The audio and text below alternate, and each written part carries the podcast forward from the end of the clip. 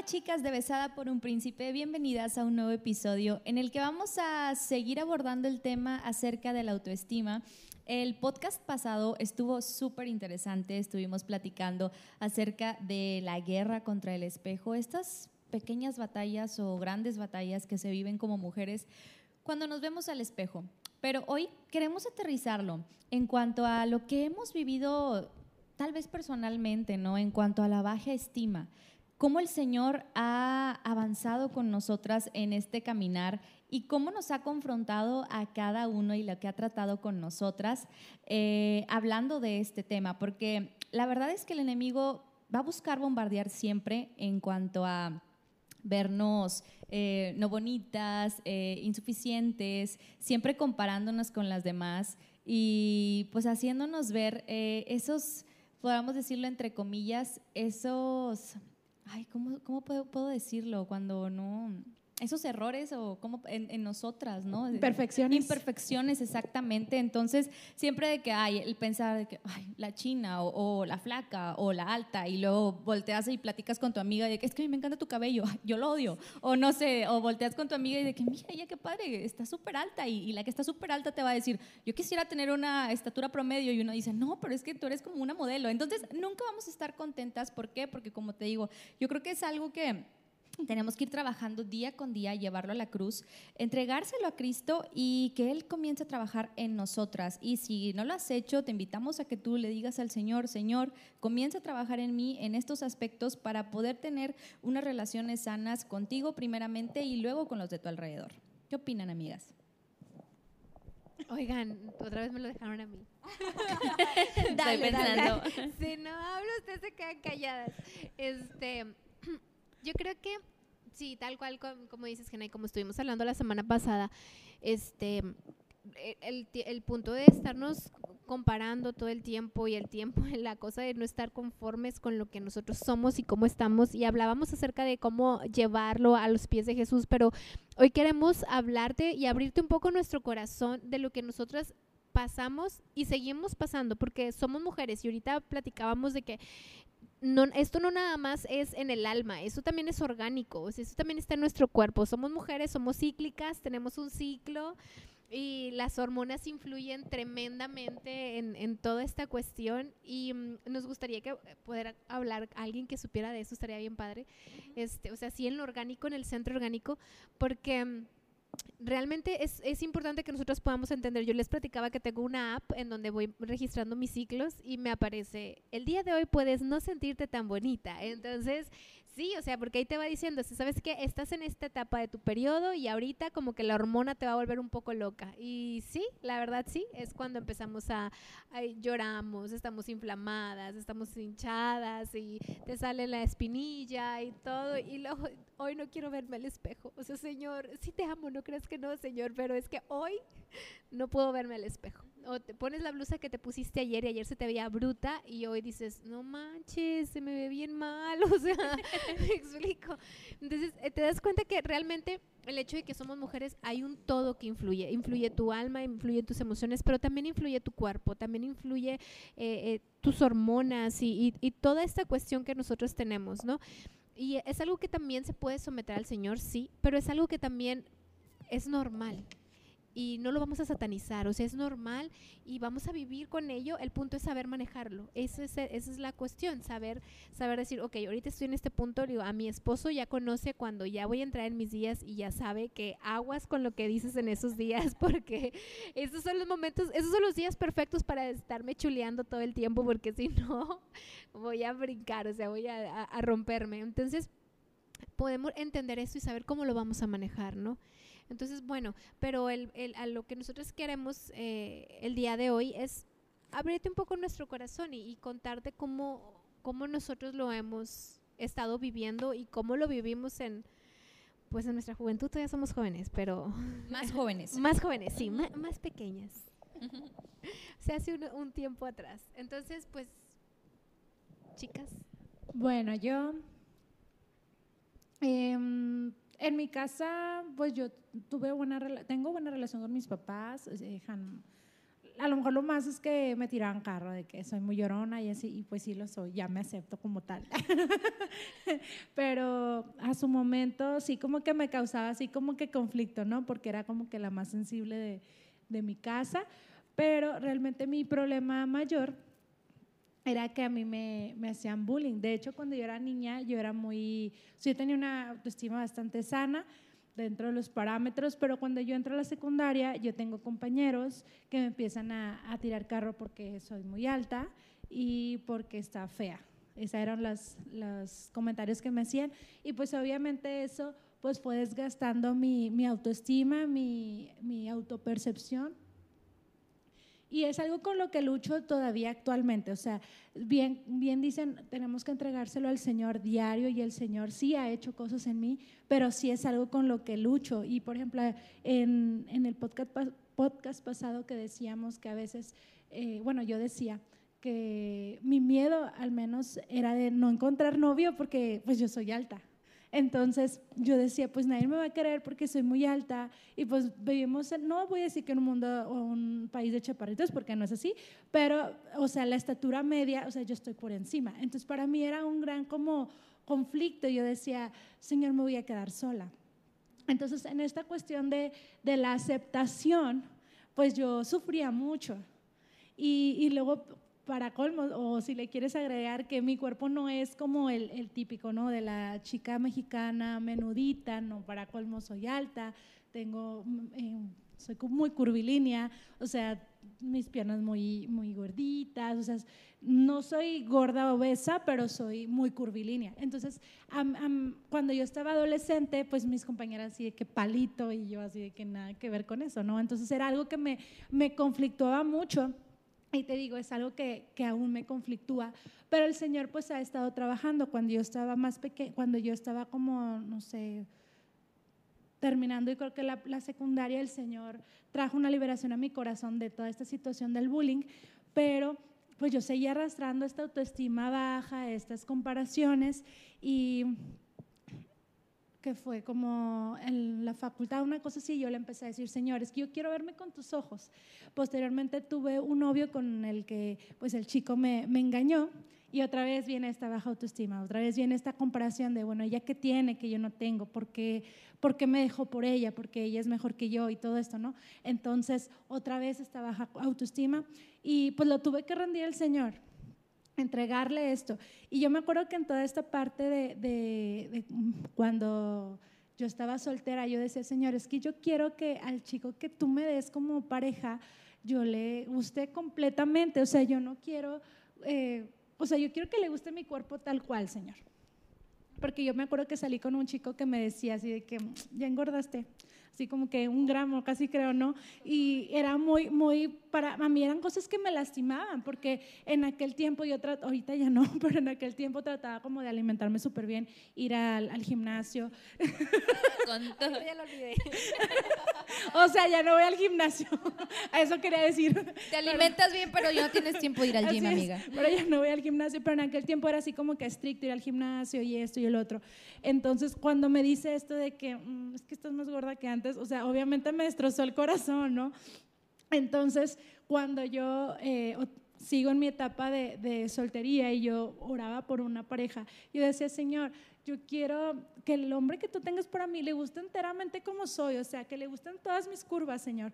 Y de repente conozco pues a mi marido y, y algo que él me dice, es que me encantan tus piernas así, o sea, no me gustan las piernas delgaditas, a mí me gustan que tú tienes piernas y sé que estás así muy curva y yo, ¿por qué le gusta eso? Si a mí es lo que menos me gusta de mí. Pero ahí es donde yo dije, en su momento le dije, wow, Señor, es una respuesta, o sea, es una oración contestada, que yo te oraba que quería una persona que le gustara enteramente como soy. Entonces, ahí es donde el Señor como que empieza, o sea, sigue trabajando en mí de que, bueno, si a Él le gustas como eres, o sea, porque sigues comparándote de que, bueno, yo quiero ser así o así, si a Él le gustas como tal, por eso hace eh, bueno, en el podcast pasado hacía mención a esta parte de que a veces queremos eh, agradarle a alguien, aceptarle a alguien, pero digo, ser aceptadas por alguien, pero básicamente a lo mejor alguien ya te aceptó como eres y tú sigues ahí. ¿Por qué? Porque como decíamos anteriormente, hay heridas en nuestro corazón. Entonces, en lo personal, pues sí, sí es una batalla de siempre y si es de, por ejemplo, en esta parte de la alimentación, si es algo em, por mi tipo de estructura física, o sea, yo sí tengo que como que cuidar mucho lo que como eh, porque sí tiendo a engordar, porque esa es mi estructura. No es, como les digo, no soy así como que muy demasiado grande, pero sí tengo que cuidarme y sí tengo que hacer ejercicio y me, descuido y pues subo de peso, ¿verdad? Entonces es algo en lo que yo he tenido que aprender, es algo en lo que yo he tenido que trabajar. Ha trabajado en, en quererme tal cual soy, en verme con ojos lindos. Y, y, sí, como dice Neri, hay días en los que no me soporto ni yo. O sea, es como que me veo y digo, hoy, hoy amaneciste muy fea. Y así, literalmente, lo, lo, he llegado a sentir. Y hay veces que me veo y digo, ay, qué hermosa. Pero, pero creo que ahí es donde dicen que ahí es donde es a favor y en contra de nuestras hormonas, ¿verdad? Pero sí es importante, pues como decíamos, que le estemos entregando al Señor todo esto constantemente. Digo, en mí yo puedo decir que sí ha sido una batalla perpetua, o sea, sí ha sido muy complicado digo, desde esta parte de, de, que como que estoy fuera de lo convencional y eso era como que mi conflicto, ¿no? Eh, posteriormente como que lo agarré como una bandera positiva de que es que yo soy diferente y ya muchas cosas en mi vida em, pues sí son como fuera de lo convencional con respecto o comparándome con otras chicas o con otras personas, ya les he platicado mil veces toda esta situación de cómo viví lo de mi boda fue totalmente fuera de lo convencional. Y pensando a lo mejor positivamente, pues llegué a la conclusión de que, bueno, es que yo soy diferente, pero es un cambio de chip que he tenido que hacer a través de los años y en los que el Señor ha tenido que trabajar. Em, fielmente conmigo porque la verdad es que sí es algo en lo que me, me o sea, sí es algo en lo que batallo mucho en, esta cuestión del cuerpo, de, cómo me veo, cómo me percibo. Y pues no puedo decir que ya gané la batalla, porque no, o sea, sería echarles mentiras. Y, pues Dios está aquí, pero es algo en lo que, en lo que trabajo. Y, la verdad me ayuda mucho en este aspecto, pues la persona con la que estoy, mi esposo, que em, él me chulea, o sea, él es como, wow, o sea, así, así me gusta que te veas, no subas, no bajes, así, así perfecta. Y ahorita se me veía a la mente que mi mamá siempre me platica cuando ella estaba, eh, todavía no me tenía, ella siempre oraba a Dios y le decía, Señor, yo quiero tener una niña que tenga piernas gorditas. Y yo, ay, me hiciste la vida imposible, mamá. Esas oraciones contestadas de las madres. Y a lo mejor, y, para ella es como, wow, o sea, cuando tú naciste y tenías las piernas gorditas, Karen dice, yo fui la más feliz de la vida. dice, porque yo siempre he tenido piernas así, muy delgaditas de chorrito. Dice, y tú naces y ya creces y desde chiquita tenés el pierno, no loco Dice, entonces para mí es como, wow, gracias Dios. Dice, siempre, o sea, para mí eres mi muñequita que Dios me dio, dice, y para ti es como lo peor. Y sí, o sea, para mí era, o sea, ha sido batallar con esa parte. Eh, cuando mi mamá cuenta ese testimonio, yo digo, wow, o sea, lo que para ella es, para, para, mí sí, para ella es una bendición, para mí es un problema, pero cuando lo veo desde los ojos de ella digo, wow, o sea, sí es cierto, qué bonita, pero es difícil, o sea, tiene, tengo todo el tiempo que estar delante del Señor y, hay veces en verdad que no me siento así, o sea, a lo mejor me escucho muy poco espiritual, pero a veces me pasa, o sea, sí me pasa, que hay veces que no, no me gusta lo que veo y, y es estar con el Señor, o sea, es verme con los ojos de Dios. No siempre me veo con los ojos de Dios, pero yo creo que el Señor lo sabe y, y Él sigue ahí y es algo que para mí es un testimonio, el hecho de que él no se cansa de mí, a pesar de que soy bien testaruda y terca y eh, batallo con mi autoestima, él sigue, él sigue. Y fíjate, te voy a, ahorita que estás diciendo eso, te voy a leer eh, algo que, que, encontré por aquí, dice, Dios te ama y Dios me ama, no porque hay algo bueno, maravilloso en nosotros, sino porque Él es amor. O sea, muchas veces buscamos el, el, me tiene que amar por algo, ajá, pero no, o sea, Dios nos ama tal cual nosotros somos, con nuestras imperfecciones, él muestra de su amor a nosotros. A veces nuestra autoestima o nuestra manera de pensar creemos que estamos lejos de, lo que Dios va a amar, pero no, o sea, para Él somos esa obra maravillosa, ¿no? Eso, eso que, que realmente mm, no importa nuestra deficiencia o inclusive aquello que creemos que nosotros que no está bien en nosotros, Él muestra su amor. Y en mi caso, fue siempre el, pensamiento de insuficiencia. Yo nunca voy a ser suficiente, nunca voy a poder, nunca voy a poder hacer las cosas.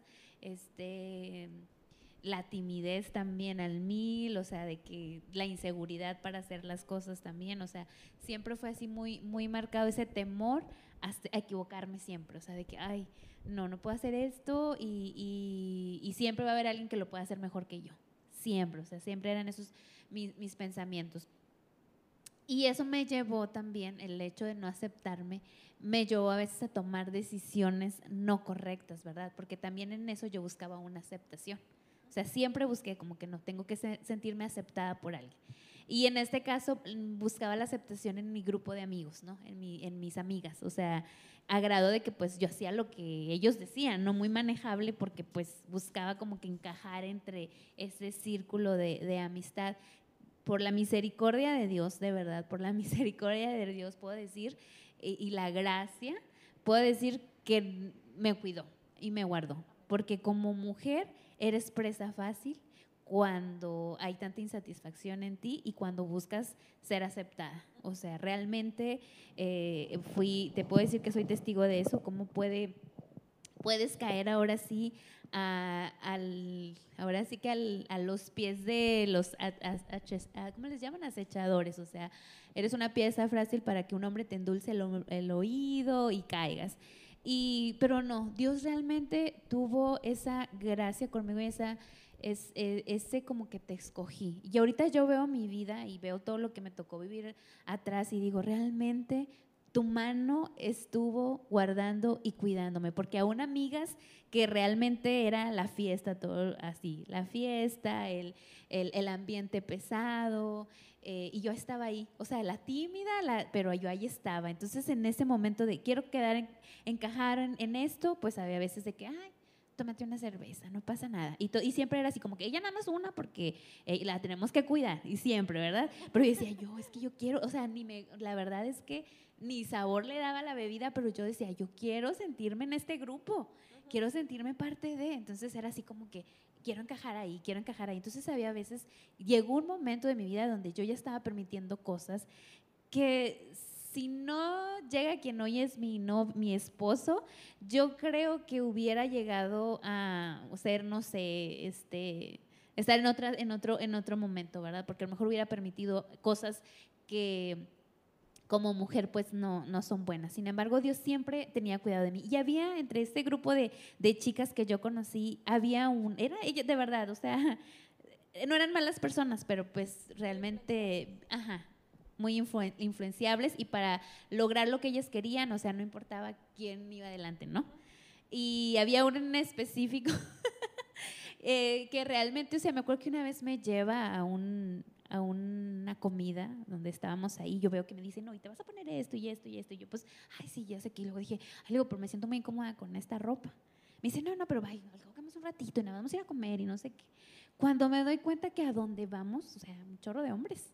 O sea, yo me acuerdo que había muchos hombres y, y, sus pláticas eran pláticas que yo jamás en mi vida había escuchado. Entonces me acuerdo que yo me empecé a sentir súper incómoda, súper incómoda no me levanté y, o sea, yo luego le dije, ¿sabes qué? Quiero que me lleves a mi casa porque no estoy a gusto aquí. O sea, no me quería ni levantar. Me dice, ay, ya, ya se va a acabar. Ahorita nos vamos, nos vamos. Y no sé. Entonces, en eso, otra de, mis amigas que vivía con ella, me acuerdo, le habla por teléfono y le dice, ¿dónde está? No, pues que estamos aquí. ¿Y Nayeli qué hace ahí? Quiero que la saques de ahí. ¿Por qué te la llevaste? Me acuerdo que ella era la que me cuidaba, pero en ese tiempo no estaba.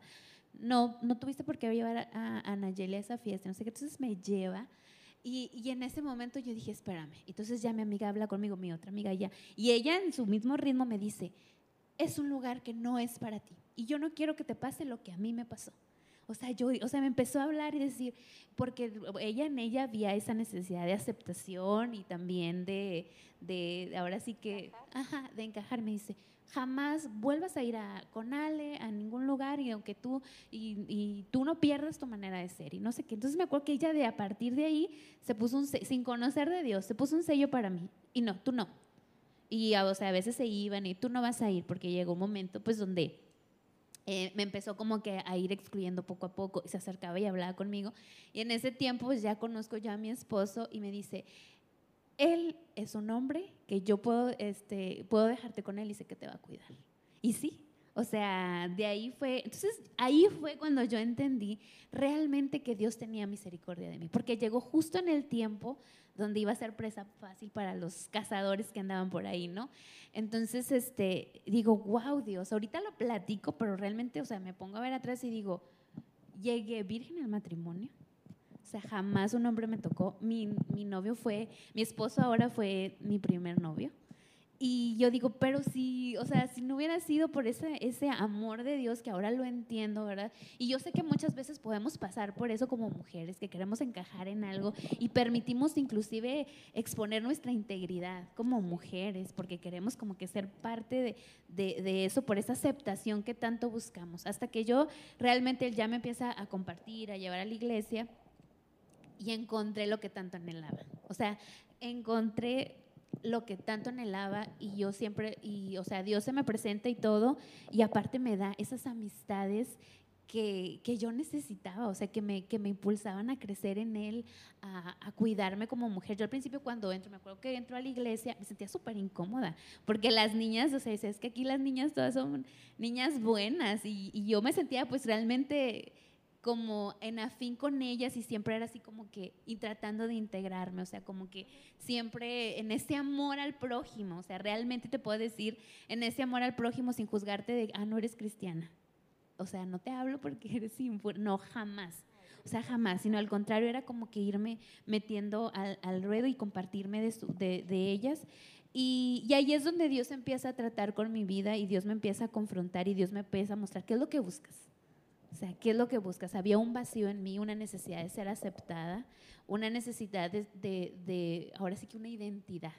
Necesitaba yo una identidad que me llevara a, a, tomar buenas decisiones, a ver qué era lo que estaba pasando con mi vida, donde yo necesitaba encontrar esa fortaleza, ¿verdad? No en lo que los demás decían, porque los demás podían decidir por mí. O sea, yo así estaba, de que, ah, sí, sí, está bien, hasta hay que ponerme. ¿Por qué? Porque realmente no tenía una identidad, ahora sí que firme, ni, ni era muy voluble, ahora sí a, los demás. Pero cuando Dios se me presenta, creo que fue, mm, ahora sí que el tiempo preciso, o sea, antes de llegar a más, el tiempo correcto, después de esta situación y ya empieza a, a, a darse mi, mi, relación con el que ahora es mi esposo, el cristiano, se acerca y él empieza a compartirme. Y me acuerdo que la primera cita que tuvimos fue a una iglesia, o sea, él me dijo, este, íbamos nosotros de antro, me acuerdo mis amigas y yo, y, y él llevaba a sus amigos y me dice, digo, ¿tú no vas a ir? Y luego él dice, no, yo voy a la iglesia. Ah, yo voy contigo. Así de la nada, ah, yo voy contigo. Entonces todos así como que, ah, pues qué raro, ¿no? Y, me, pero me acuerdo que esa fue la mejor experiencia que pude tener, o sea, que no encontré en un antro, porque bailando, tomando, haciendo lo incorrecto jamás me sentí como que llena, sino encontrar, era un lugar donde danzaban, bailaban los jóvenes, donde la presencia se sentía sin que yo realmente supiera que era la presencia de Dios, se sentía, me sentía contenta y no sabía por qué, de pronto empezaba a llorar y no sabía por qué, pero sentía un llorar con paz, o sea, como que ¿Y por qué siento esto? Hasta que poco a poco eh, mi, mi, mi, novio, mi ahora esposo, me empezó a explicar qué era lo que estaba pasando. ¿Pero por qué estoy llorando? Es que es el Espíritu de Dios, pero ¿cómo? Sí, está orando en ti, por eso te dan ganas de llorar, por eso te sientes así. Y me acuerdo que una vez empecé a reírme como loca y yo, ¿por qué me estoy riendo así? Es el Espíritu de Dios. Y yo, ¿pero cómo? Y, o sea, y ahí Dios empezó a, a, a, a, ahora sí que tratar conmigo, a dar el paso de fe, a llevarme en la cruz, a reconocer realmente, porque yo decía, es que yo sí conozco de Jesús y sé que el cruz se crucificó y todo, yo sí lo sé, yo sé esa historia, pero realmente no conocía la verdad no sabía qué era lo que llevaba eh, esa historia. Y tiempo después, en una plática con mi suegro, me acuerdo, que él dice que a sus hijos de chiquitos los juntaba a orar y dice que él siempre oraba por las mujeres de sus hijos. Entonces, ahí Dios me habló, las oraciones de él te cubrieron de lo que estabas viendo allá. Entonces, una persona que sin conocerme, y eso es el amar a Dios, ¿verdad? Una persona que sin conocerte ore por ti, sin conocerte, o sea, ese amor de Dios de decir, voy a orar por, por esas mujeres de mis hijos que a lo mejor todavía no las conocen, todavía ni siquiera saben que son novias, pero ya estamos orando por ellas. Entonces, esas oraciones llegaron a mí porque me libró de muchas cosas en ese deseo de encontrar una identidad y una aceptación. Y ahorita te puedo decir, claro, como dice Karen, o sea, esto es, esto es todos los días, esto es todos los días, buscar ese, esa identidad de Dios es todos los días, porque la cruz es, es de diario, la gracia es de todos los días también, pero siempre nunca perder el enfoque, ¿verdad? En, en eso. Y yo creo que no solamente, o sea, realmente la... am, no solamente es, es lo físico, o sea, como dices ahorita, es, es también el, lo emoción, ajá, tu- lo emocional y la importancia de nosotros poder encontrar esa identidad y pelearlo, como dicen, día con día. O sea, no es algo, no es algo fácil, como decía Karen, pero si te fijas, es algo que nos hace dependientes de Cristo. O sea, que si no tuviéramos ese aguijón en la carne, como decía Pablo, realmente, uy, vivo la vida loca porque realmente no pasa nada, pero realmente conoces tu dependencia y decir, no puedo, Señor, realmente me siento tan mal de tal o cual manera o estoy haciendo esto que sé que me está lastimando más, voy a tus pies. Y aquí estoy y te necesito, ayúdame. Entonces, este aguijón en la carne nos hace dependientes de Cristo y es algo bueno. No, que, no estoy diciendo que sea bueno el que no te sientas bien, estoy diciendo que el que busques al Señor, que esa razón o ese motivo te haga ir a los pies de Cristo, te haga reconocer el decir no puedo sin ti, necesito que tú lo hagas, necesito que tú me enseñes, necesito verme a través de tus ojos, el buscar la presencia de Dios, eso es algo bueno, porque eso es lo que nos va a arraigar en Él y eso es lo que nos va a dar la victoria.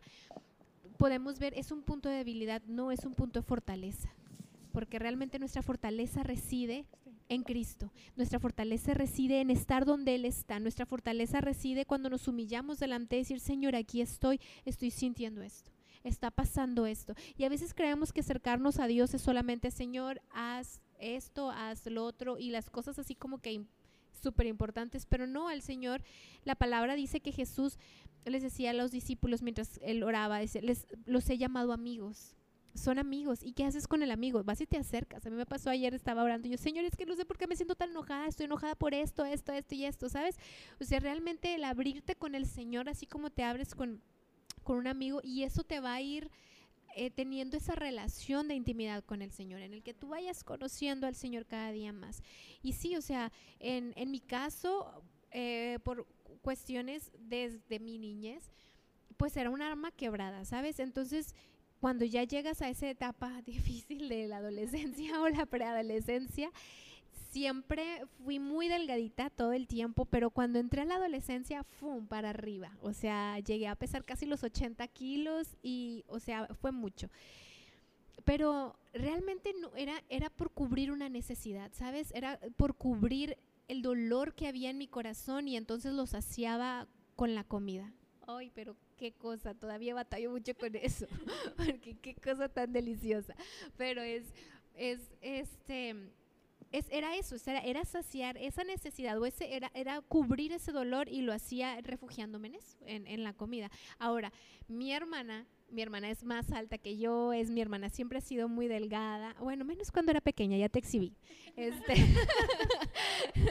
pero ya este, cuando estaba, era adolescente, eh, siempre pues muy alta, muy estilizada, y ya le daba a la gimnasia, ella entró en porristas, era, wow, ¿no? Y yo no, o sea, yo mido yo creo que la mitad de lo que mide mi hermana, no, es cierto, pero sí, o sea, muy chiquita y siempre al ser así muy chaparrita, muy marcada mi cadera, súper caderona, entonces, bueno, era la comparación continua con mi hermana. Ahora mi mamá totalmente era ejercicio al mil, al cien, súper delgada, súper estilizada también. Entonces yo era, no encajaba ahí, o sea, yo no encajaba ahí. Y esa era la cosa, o sea, realmente sentía eso, yo no encajo aquí, o sea, ellas, ellas son perfectas, ellas son eh, ejercicio ellos, y yo no. O sea, yo, yo, pues no, y la parte que ni me gusta el ejercicio, ahorita lo hago porque he entendido que liberas endorfinas y te hace sentir súper bien. Este, pero en ese momento era como que esa etapa de rebeldía de a ti te gusta, a mí no, ¿sabes? Tú lo haces, yo no quiero, o sea, yo no. Y, y mi pasión por la comida, ay, disculpen el tren si lo están escuchando, pero me, me, me- Siempre nos acompaña. siempre nos acompaña. Pueden así saber desde dónde grabamos. No cerca de las vías del tren. Exacto.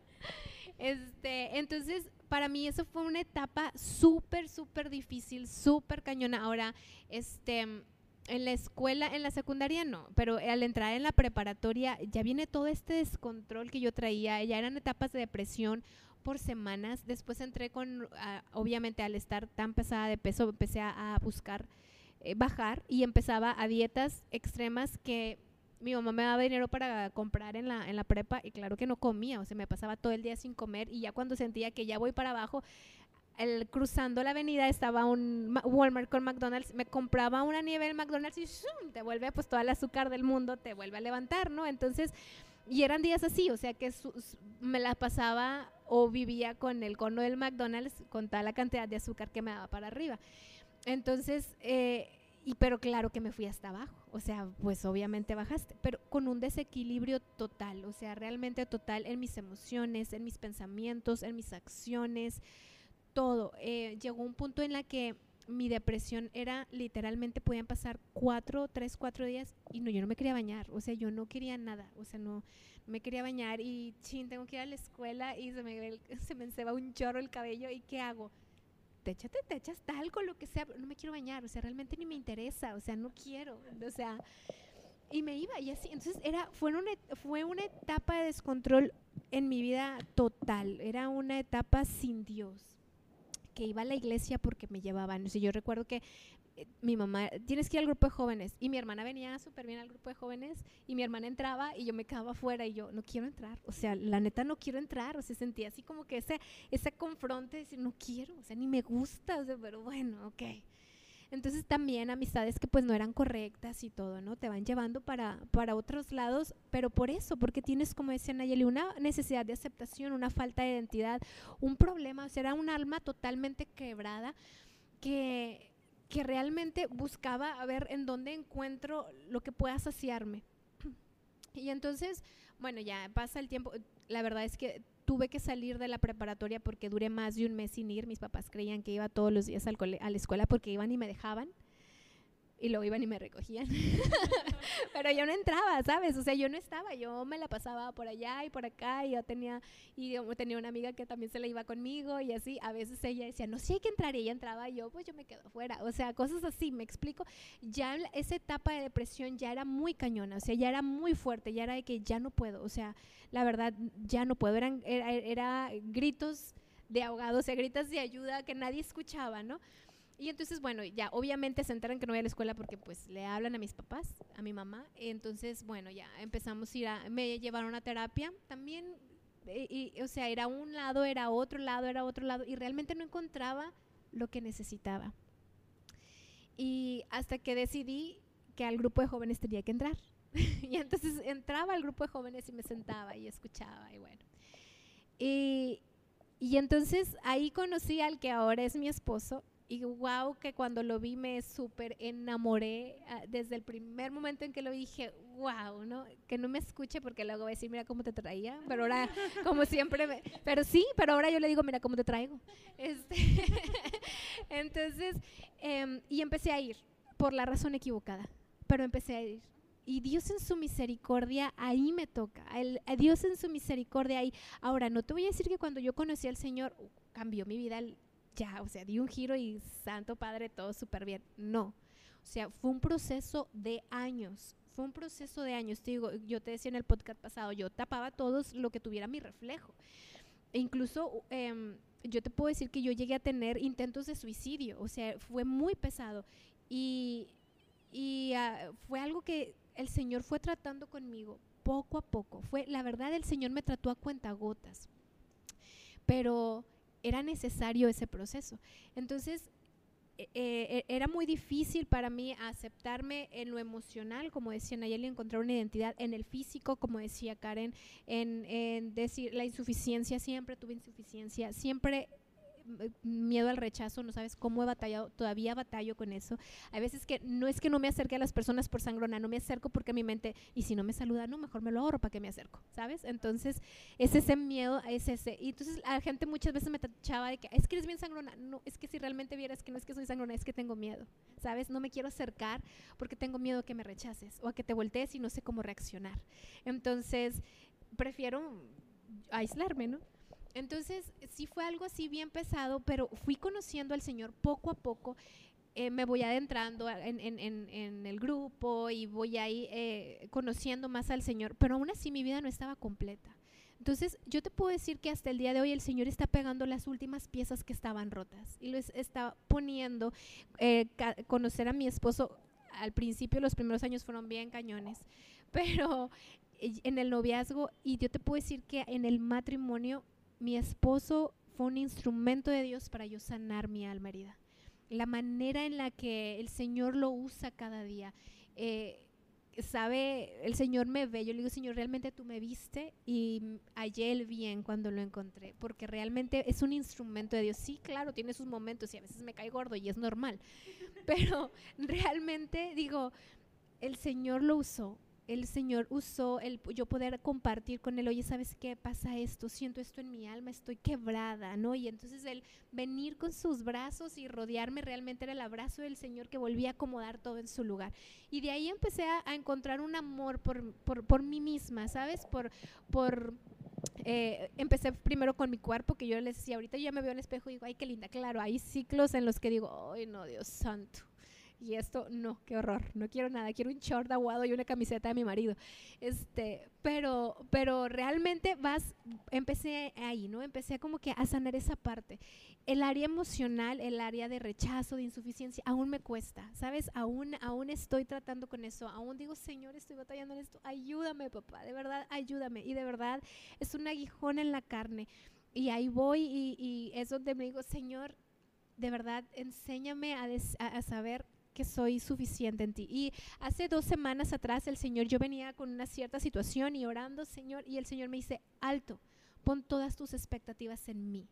No quieras que, que la gente sacie tus expectativas porque te van a traer abajo. Yo soy, pon tu expectativa en mí, yo no voy a traerte abajo. Entonces dije, Señor, eso quiero entenderlo y vivirlo. Realmente quiero que mis expectativas sean saciadas en ti porque lo son. O sea, Él es pleno en todo. Entonces es algo en lo que sigo batallando todavía. Es esa área de, mi alma que aún está ahí rota, el querer dar el kilo para poder sentirme soy suficiente. No, yo puedo hacerlo. Es, es, es por mí, ¿no? Entonces, de hecho, hace, hace unas semanas atrás yo decía cuando ciertas situaciones, Señor, es que yo quiero que ahora se trate de mí porque siempre se trata de los demás. Y el Señor me llevó a decir, es que no, no se debe tratar nunca de ti, se debe tratar de mí. dije, Señor, es cierto. Entonces son ciertas cosas en mi alma que el Señor aún sigue ahí tratando, que le agradezco que me ame con tanta paciencia y vehemencia porque de verdad soy bien cabezona, pero Él ahí está y lo hace, ¿no? Entonces el Señor tiene cuidado de cada una de nosotras. El Señor la pieza más quebrada, él va y la... Es más, no, te la pega, te hace una nueva y mucho mejor a lo que era antes. Entonces, digo, bueno, este ha sido mi, mi camino por, por esta cuestión de, de, no tener una identidad o una baja estima, falta ajena. ¿Qué les cuento? Pues miren, yo creo que muchas partes eh, también, mucho parte de la, de la infancia, ¿no? Yo creo que es, es clave. Me recuerdo mucho, eh, tuve una maestra cuando yo estaba en segundo grado. Venía de primero, todo súper bien, yo de que siempre calificaciones excelentes y todo. Y, vine a, no sé, a toparme yo creo que con el cambio, no sé, y, y esta maestra de verdad era muy dura. Yo creo que no lo hacía consciente, obviamente, yo quiero pensar así, y, yo la perdoné y de verdad no, no, no, pienso en ella con rencor ni nada de eso. Pero sí fue una, un año muy difícil para mí, yo creo que ni siquiera le conté a mi mamá o si le platicaba, pues, ah, pues se, le va a pasar pero siempre era, es que la maestra no me quiere, mamá. O sea, yo sentía que me hacía el fuchi, que me hacía la, la indiferencia, que me hacía, me hacía sentir menos. Siempre lo, lo sentí así. Entonces, de ahí partiendo de que pues también comencé a, bajar un poco el rendimiento y los papás inconscientemente también, ¿no? De que, ¿y por qué ahora un 8, Génesis? ¿Por qué ahora un 9? Si siempre han sido 10. Y yo, no, pues es que no sé, papá, es que me pongo nerviosa, es que me da miedo, es que inseguridades y es que el compararte con otras compañeritas y, y fíjate cómo me marcó tanto que es, fecha que me acuerdo, es, en segundo grado. Entonces de ahí el, el partir en el hecho de que siempre tenía que ser perfecto todo de que tengo que echarle ganas y ya no quiero que mi papá me vuelva a decir eso. Y, no, yo no se lo reprocho, claro que no, yo creo que ni se dio cuenta y, ahorita si me escucha se va a acordar o no. Pero el, el pensar siempre, no, tengo que ser lo perfecto, quiero siempre ser la mejor, quiero siempre la perfección. Y es, es algo que, que también eh, me hacía compararme con otras. Y ya cuando entré a la secundaria también era de que, y es que ¿por qué ella más alta? Y es que ¿por qué ella mira de- qué padre ese abdomen plano desde la secundaria? ¿Tú crees? Imagínate pensar en esas cosas, o sea, no sé. ¿Eh? ¿Mande? Y estabas plana. No, amiga, era chovia, ¿no es cierto? No, no, no. sí, sí te conocí desde la Sí, sí me secundaria. conocí en la secundaria, pero de veras era como el, el querer, como decía Naye, el querer encajar siempre en el que, en el grupo de las populares, en el grupo de las que ahí todo el mundo las ve. ¿Por qué? Porque no estás bien afianzada, ¿no? Porque, y, y mi mente siempre el pensar, pues es que tengo que hacer, y si hago las cosas siempre perfectas y siempre las hago bien, pues todos me van a querer. Todos van a querer este, ser mis amigos, todos van a querer este, estar conmigo, todos van a querer mi amistad, no sé, erróneamente cuando el perfecto es Cristo, no es una. Entonces eh, el Señor fue trabajando conmigo en eso, en el que no todo tiene que ser perfecto, no te tienes que estresar si las cosas no salen como tú. Era una frustración y es algo que todavía me cuesta mucho y aquí está mi esposo presente en el que él me ha ayudado también bastante, el Señor lo ha usado eh, mucho en ese aspecto en el que a ver, no te va a salir a veces así y no por eso te vas a frustrar. Era, eran momentos de X cosa, de que no te sale tal cosa y el frustrarte todo el día, toda la semana, el decir, no, es que me salió mal y encasillarme. O sea, llegar a, tener tristeza y llegar a tener como esas eh, batallas pequeñas y a, a lo mejor me puede escuchar alguien y decirme, ay, qué tonta eso, qué.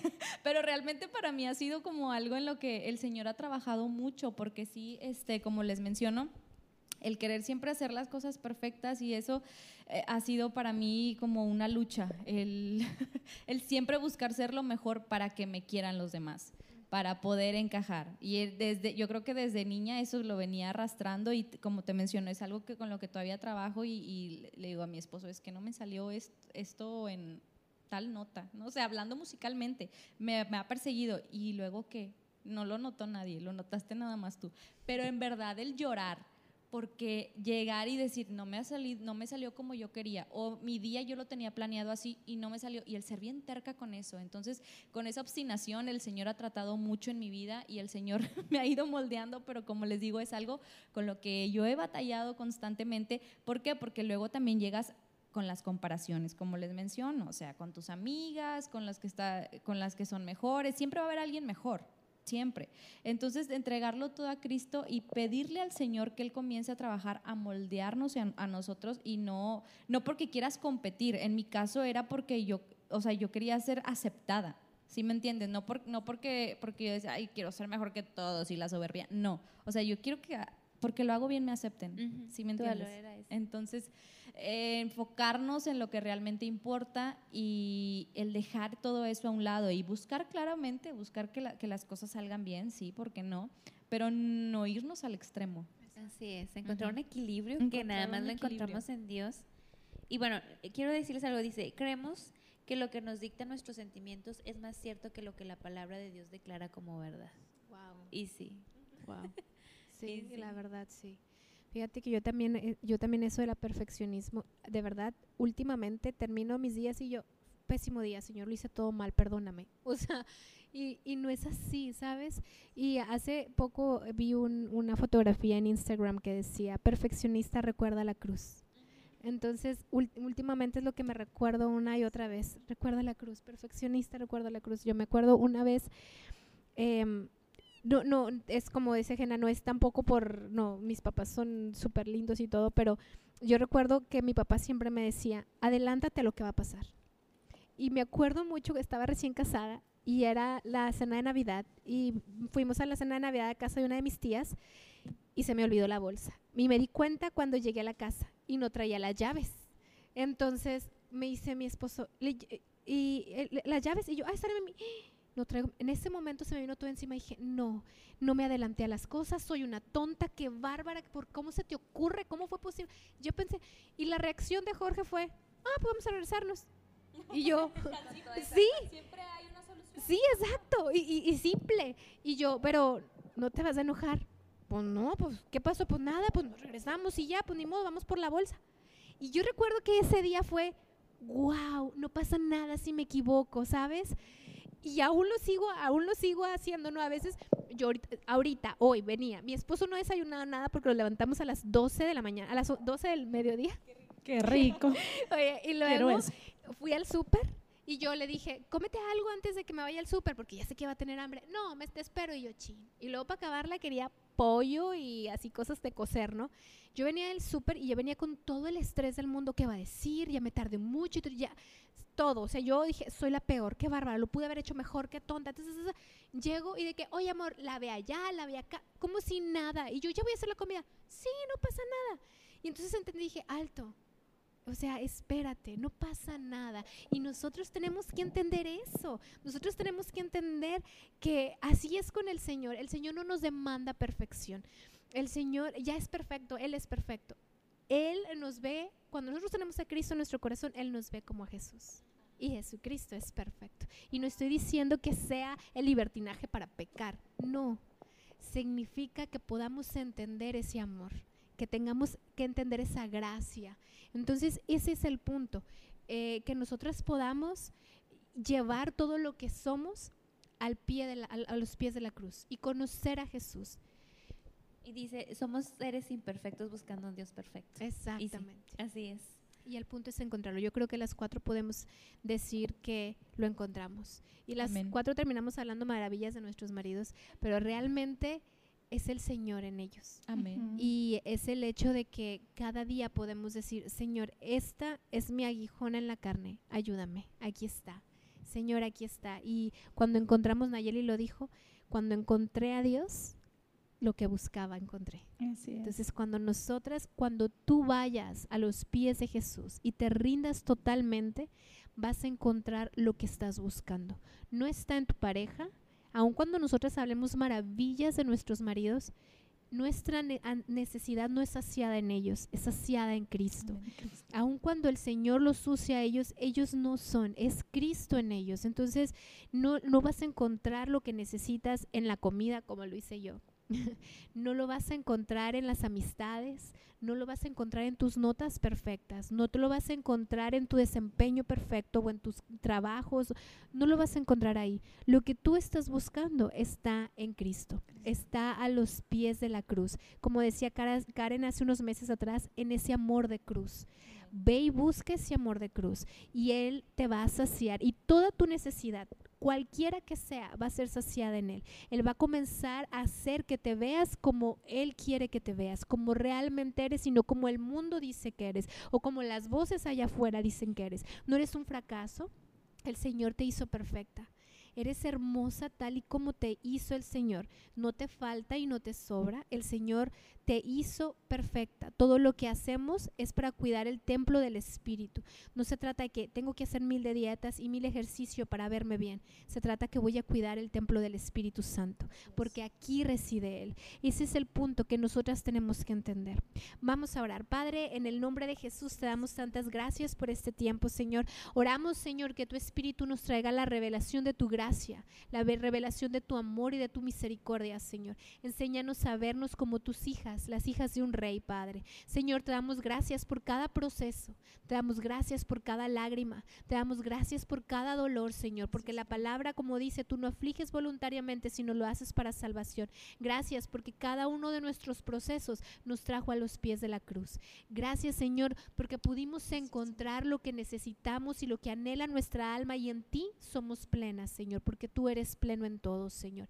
Gracias, Padre, porque nuestra debilidad tú te haces fuerte. Gracias, Señor, porque aún seguimos luchando y aún seguimos batallando, pero lo traemos a los pies de la cruz, donde podemos hallar tu rostro, Señor. Gracias porque eres hermoso y maravilloso, Señor, y en ti se sacia nuestra vida. A ti te damos honra y gloria en el nombre de Jesús. Amén.